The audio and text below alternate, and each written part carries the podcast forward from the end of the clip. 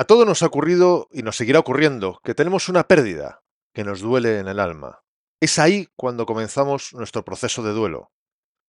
Acabo de pasar uno recientemente y en este episodio te cuento las distintas fases que he transitado y cómo ha sido para que cuando te toque a ti puedas tener una guía de ayuda para ese camino que antes o después nos toca a todos pasar. Vamos que te lo cuento en este episodio 137. Así que, sin más demora, 3, 2, 1, comenzamos. Esto es Código Emprendedor, donde te desvelamos las claves para que puedas levantarte, avanzar y crecer en tu negocio y en tu vida. Contigo, Fernando Álvarez. Aquí estamos, un episodio más, una semana más, siempre desde la trinchera, desde donde las personas comprometidas producen resultados, desde donde tiene lugar la acción. Y antes de nada quiero informarte que lanzo una nueva edición de mi taller online de rozar el barro a conquistar tu día. En él te ayudo a ganar claridad, confianza y dirección, para cuando te sientes perdido, para cuando sientes un dolor abrumador, un dolor que viene del alma, que te paraliza, que te deja inmóvil para cuando no sabes ni por dónde empezar, para cuando te aceche el miedo al fracaso. Te muestro qué puedes hacer para levantarte, para que recuperes la esperanza y la confianza, para que te reconozcas como tu aliado más valioso para salir adelante, para que sientas que cuentas contigo. Si estás en un momento que sientes que estás rozando el barro, o si lo has estado y sabes que podrías volver a estarlo, porque de esos momentos no nos libra nadie, te invito a que veas toda la información del taller online de Rozar el Barro a conquistar tu día.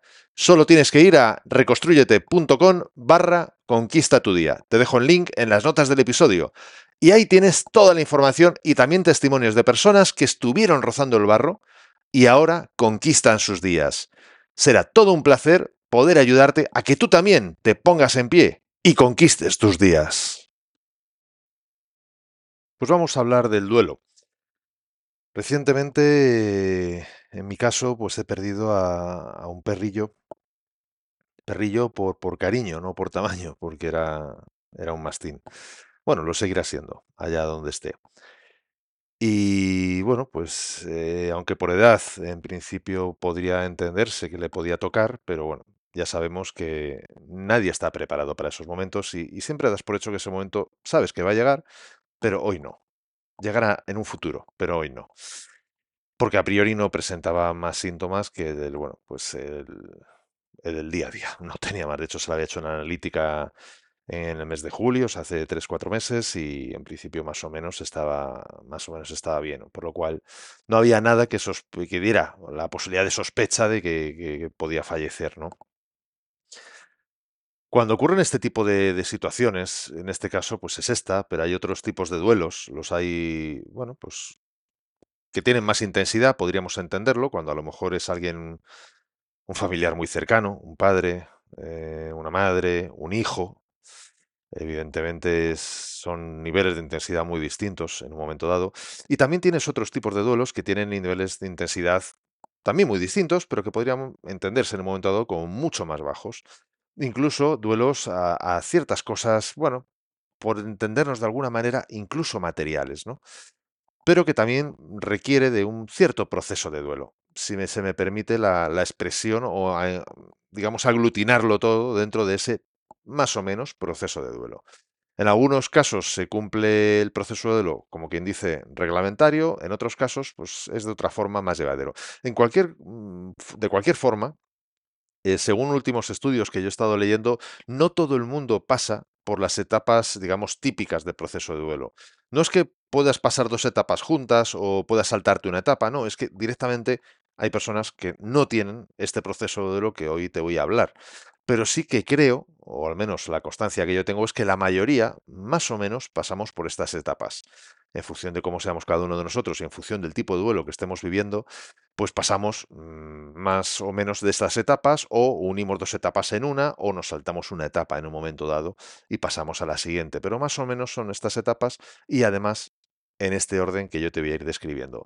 En cualquiera de los casos, desde luego, te puedo asegurar que sí fueron las etapas que yo pasé en, estas últimas semanas con el fallecimiento, la pérdida, digamos, de, de Conan, de, mi perrillo. ¿Qué sentimientos, qué sensaciones se producen? Pues a veces es miedo, a veces es agitación, a veces se puede llegar al pánico, a la incredulidad, a la confusión. Podrías llegar incluso a hay personas que pueden llegar al colapso cuando se produce algo de forma muy, muy brusca. De hecho, uno de los primeros estados que no siempre se da es el estado de shock.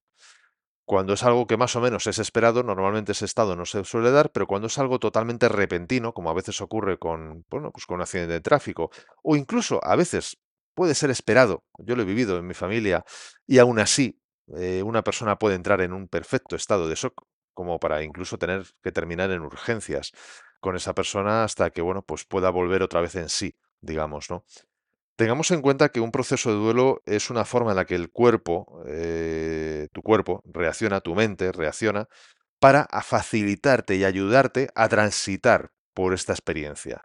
Entonces, cuando entras en un estado de shock, pues posiblemente es porque el cuerpo entiende o necesita que desconectes para, de alguna forma, poder asimilar lo que te está ocurriendo. Es un cierto tipo de desconexión, cada uno la vive de una manera muy distinta, pero eh, yo he conocido, he vivido casos en los que incluso mm, la persona como que está ida, como si de repente, boom, se hubiera drogado de alguna manera, ¿no?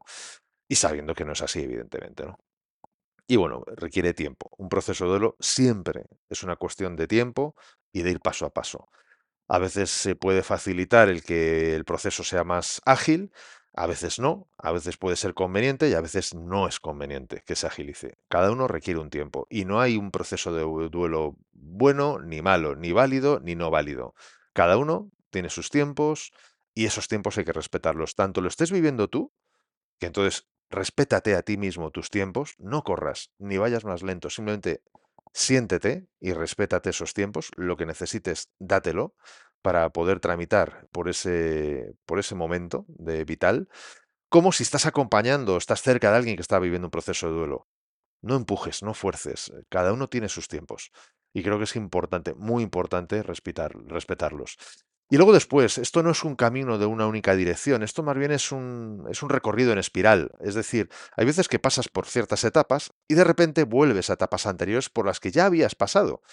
Pero a veces es conveniente, es necesario, incluso, a veces incluso es recomendable. En cualquier caso, no son cosas que tú eliges, son cosas que vives. Por lo tanto, nuevamente, tanto estés acompañando a alguien como si te ocurre a ti mismo, perfecto respeto, perfecta escucha al sentir y acompañamiento. Incluso cuando te tienes que acompañar a ti mismo en ese proceso. Quiérete, mímate, porque es importantísimo. Al final, esto no es ni más ni menos que un proceso de adaptación a un nuevo cambio en tu vida, a una nueva situación en tu vida. El proceso de duelo pretende protegernos de la adversidad, pretende ser una, una, metodología, una forma de proceder, un procedimiento, si estuviéramos en el mundo empresarial estaríamos hablando de procedimientos, pues esto sería un procedimiento que el cuerpo tiene, que la mente tiene, que el corazón, si nos queremos ir un poco más a lo, a lo emocional, tiene para poder protegernos y facilitarnos ese tránsito. Evidentemente podemos hacer esto largo, no, larguísimo. Podríamos hacer todo un taller entero sobre el proceso de duelo, pero no es el objetivo de este episodio, ni mucho menos tengo el objetivo de hacértelo súper largo. Sabes que mis últimos episodios tienden a ser más cortos, este va a ser un poquito más largo, porque creo que, es conveniente y no tiene sentido tampoco partirlo en dos episodios, porque creo que es bueno el poder hablarlo en, en un único episodio. Otra cosa es que tú te lo puedas escuchar poco a poco, dándole a la pausa todo lo que puedas necesitar. Después del posible o no shock, que como te decía, se puede vivir, el primer, digamos, la primera etapa habitual suele ser la negación. Es decir, eh, mm, digamos que nosotros empezamos a decirnos frases, empezamos a entrar en bucle muchas veces con esto no puede estar ocurriendo, esto no es real. ¿Por qué? Porque es suficientemente dolorosa la situación como para que nosotros lo primero que hagamos sea negar esa realidad. Es como dosificar eh, la noticia. Si durante un tiempo lo estamos negando, nos estamos dando ese tiempo para poder ir asimilando lo que, lo que acabamos de, ver, lo que acabamos de percibir, de saber, de lo que estamos viviendo. Hay personas que, como te decía, al recibir la noticia entran en shock, hay personas que directamente ya entran en negación. En cualquier caso, no es ni más ni menos que parte del proceso, nada más. A partir de ahí viene la ira. Es decir, nosotros nos ponemos en muchas ocasiones un tanto agresivos verbalmente, eh, entiendo que y es deseable que nunca sea de otra manera, evidentemente, pero es parte del proceso. No somos ni mejores personas ni peores personas, tanto por pasar o no pasar por la etapa de la ira. Pero es una forma que nuestro cuerpo tiene de procesar el dolor. Y esa ira muchas veces, a veces va contra nosotros mismos, tenía que haber hecho algo distinto, es que tenía que, podía haber, hoy muchas veces, la mayoría, muchas veces va contra los demás contra, bueno, pues contra seres queridos que a lo mejor tenían que haberse cuidado mucho más a ellos mismos, cómo se han podido descuidar tanto, contra responsables, policía, bomberos, políticos incluso, médicos. He visto y he vivido, desgraciadamente, muy de cerca también ese proceso de ira eh, es, digamos, enfocado al mundo médico, porque al final, pues claro, ellos tienen la capacidad de salvar, ¿no? Como si ya eso les convirtiera en, dioses y automáticamente fuera su única responsabilidad y pudieran llegar a obrar milagros. Desgraciadamente no es así y desgraciadamente, mm, bueno, pues hay personas que lo viven enfocándose la ira, focalizándola en, en estas profesiones o en, estos, en estas personas. La ira no tiene por qué ser justa, ni la ira tiene por qué ser realista. De hecho, con alta probabilidad no será justa y no será realista, pero es un mecanismo que nosotros tenemos de defensa, de protección. Y para que cumpla esa, esa función, necesitamos identificarla, o sea, darnos cuenta que estamos en ese momento de ira, necesitamos sentirla y muchas veces necesitamos expresarla. No es necesario silenciarla, puede ser incluso contraproducente silenciarla, porque es algo que se nos puede quedar dentro y antes o después terminará saliendo, pero puede que nos salga de una forma, vamos a llamar, ecológica vamos a llamar ecológica. Por supuesto, si alguien estamos acompañando a alguien en un proceso de duelo y descarga esa ira contra nosotros, sería bueno que pudiéramos ser comprensivos y que sepamos que en ese momento esa persona está, está procesando ese dolor a través de esas expresiones eh, de carga negativa hacia nosotros, pero no es porque en el fondo realmente piensa o siente que nosotros tenemos culpa. Llegará un momento en el que con toda probabilidad se pueda dar cuenta. Yo en mi caso con, con mi perro, pues tenía la negación. O sea, de hecho llegaba a acercarme, a tocarle.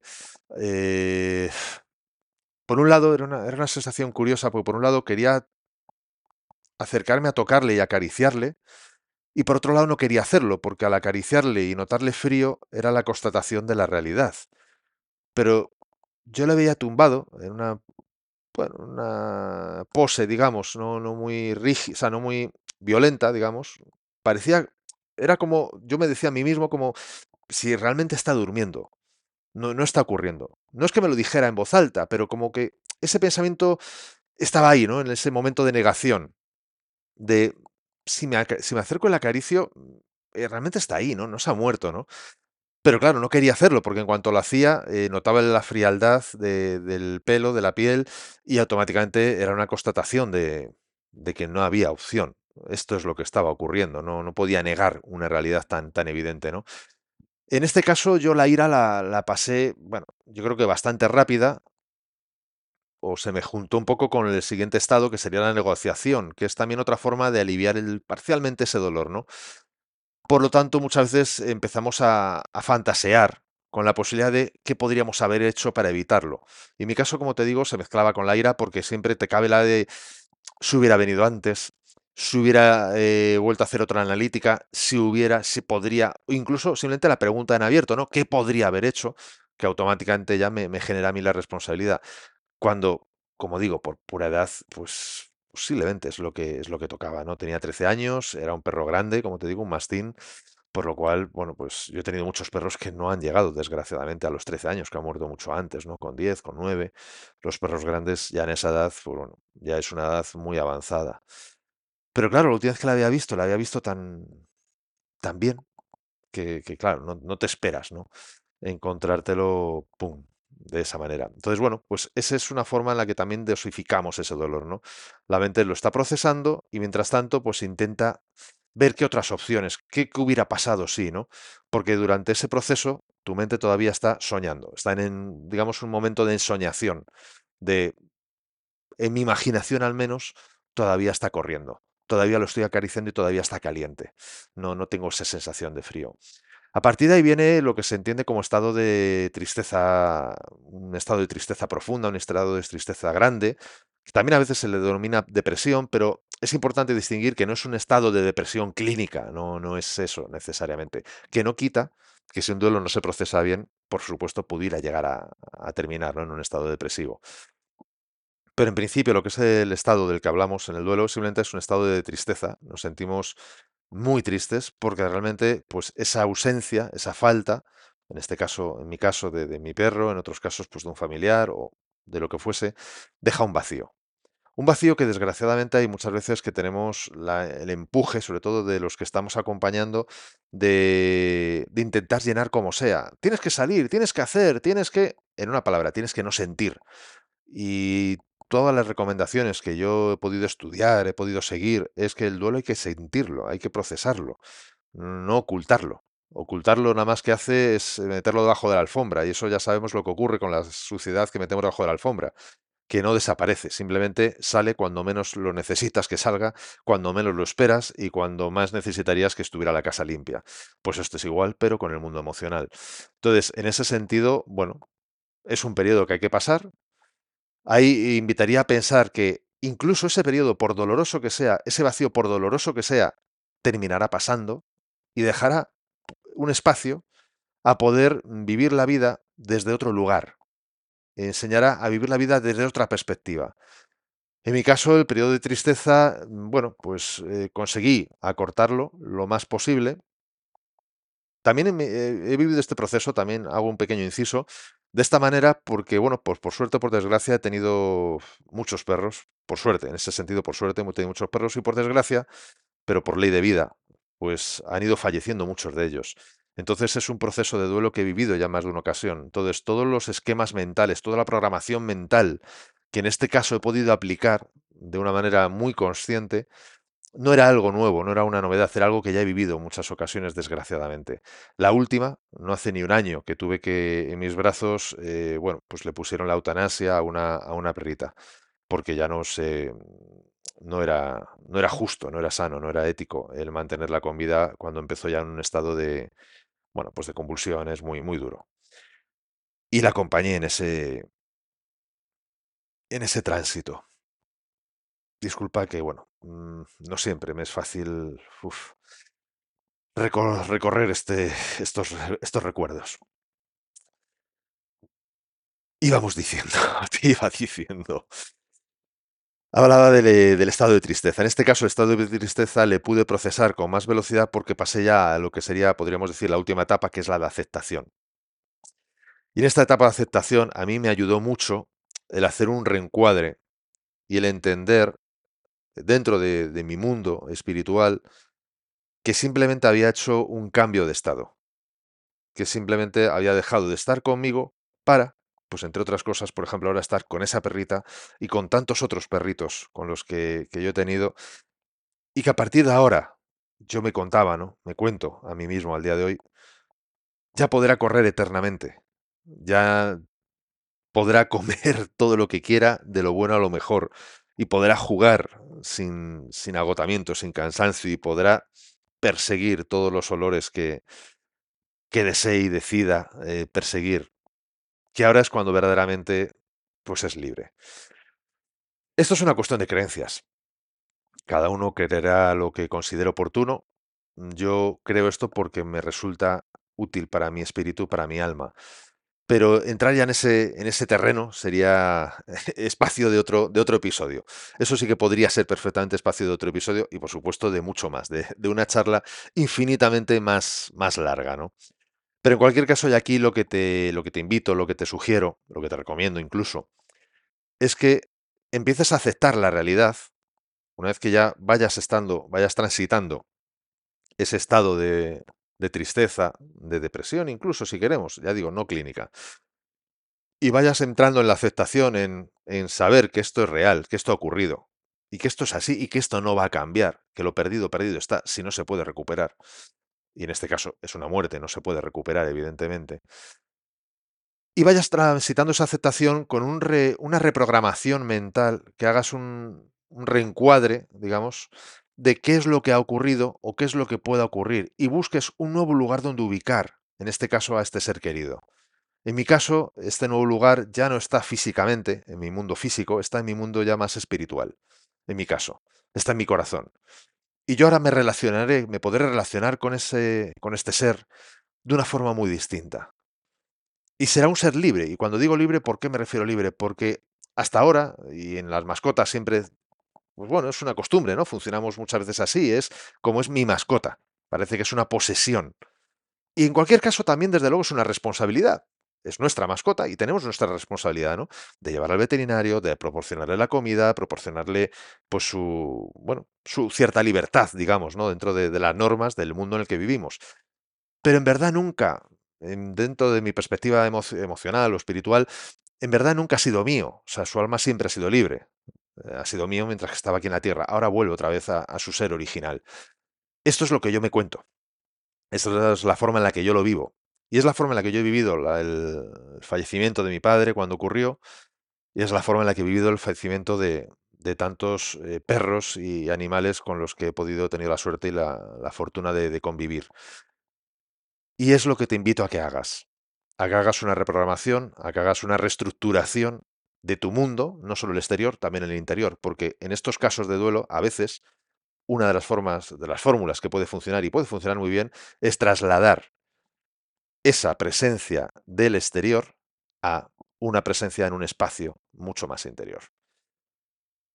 Y este ha sido mi proceso de duelo. Espero que te sea útil, espero que, que lo puedas aprovechar, que incluso si quieres te puedas guardar el episodio por si en algún momento, por suerte o por desgracia, es ley de vida, que perdamos a personas y que haya personas que antes o después terminen perdiéndonos también a nosotros mismos, ¿no? Y que incluso si quieres se lo puedas compartir a otras personas que tú quieras, que tienes cerca y que puedan estar viviendo un proceso de duelo o, como yo digo muchas veces, es más, es mucho mejor. Bueno, yo lo digo, lo, dice, lo decimos muchos, ¿no? Luego no lo aplicamos tanto, ¿no? Pero lo decimos mucho y es mucho mejor prevenir que curar. Y estas cosas yo creo que es mejor ir conociéndolas antes de necesitarlas, porque cuando lo necesitas estás en un momento tan duro emocionalmente que a veces ni los oídos oyen, ni los ojos ven, ni siquiera la mente piensa. Entonces es mucho mejor que este entrenamiento lo puedas tener antes, como, bueno, por, por circunstancias de mi vida yo lo he podido ir teniendo con tiempo. Y de esta manera, cuando ha llegado el momento de tener que procesar otra vez este duelo, lo he podido procesar en mucho menos tiempo. El sufrimiento mío ha sido mucho menor porque, cuidado, una cosa importantísima, no nos olvidemos, aquí no gana nadie. El que procesa en menos tiempo no gana, pero tampoco gana el que está tres meses sufriendo. Y si estás, tienes que estar tres meses, estás de tres meses, pero no lo hagas, porque es que entonces, ¿qué podrían pensar los demás de mí? ¿O qué podría pensar yo de mí mismo? ¿Cómo puedo procesarlo esto con menos tiempo de tanto? ¿O cómo podría no llorar suficiente? No es una competición, ni contigo ni con los demás. Cuanto antes proceses el duelo, mejor preparado estás para seguir viviendo la vida que has de vivir. Y mejor estás preparado para aceptar lo que ha ocurrido, que seguramente es ese ser querido, si es, un, si es una persona o si es una mascota incluso, seguramente si te quería de verdad, y seguro que te quería de verdad, es lo que hubiera querido. Que continuaras. Eso no es ignorar ese fallecimiento, no es olvidarte de esa persona, es simplemente reubicarle en otro lugar. Dicho esto, como decía, guárdatelo, te invito a que lo escuches una o dos veces las que necesites para ir a incluso que tomes notas, incluso, y que lo compartas con todas las personas que consideres que quieres que le pueda ayudar o que crees que le pueda ayudar. Dicho esto, antes de terminar el episodio, quiero recordarte que tienes toda la información del taller online de Rozar el Barro a Conquistar tu Día en reconstruyete.com barra Conquista tu Día. Porque bueno, al final de cuentas, es verdad que también no trabajamos el duelo en este taller, pero también son, damos, trabajamos herramientas, eh, proporciono herramientas que pueden ayudar en un momento dado a transitar un duelo. ¿Por qué? Porque al final, cuando tú estás en un duelo, es una forma de sentirte en el barro.